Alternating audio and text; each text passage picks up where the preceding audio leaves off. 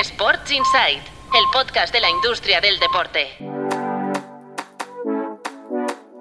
Muy buenos días, soy Álvaro Carretero y espero que si tenéis el día libre estéis descansando o al menos aprovechando para hacer lo que más os apetezca. Yo, como cada mañana, os traigo los titulares del día de este miércoles 1 de noviembre. Arrancamos hoy con una de juicios. El Tribunal Supremo desestima los recursos de Manuel Ruiz de Lopera y declara nula la suscripción de acciones que el expresidente hizo del club. Declara que Lopera se hizo con un 31% del Betis usando dinero del propio club y le obliga a devolver 2,5 millones de euros.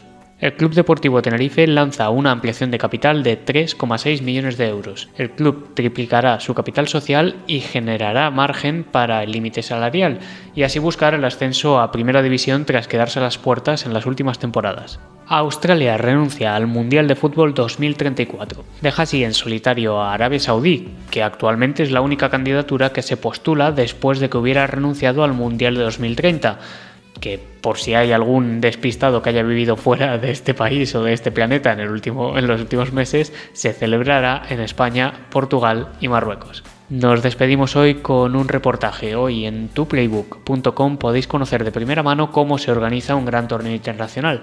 Lo hacemos de la mano de la Federación de Baloncesto, que nos cuenta cómo es organizar un mundial y otros grandes eventos, así como las diferencias con partidos oficiales de selecciones o con una ruta de preparación todos los detalles en el artículo que abre hoy nuestra web. Eso es todo por hoy, mañana volvemos con más titulares y como siempre muchas gracias por escuchar. Sports Insight, el podcast de la industria del deporte.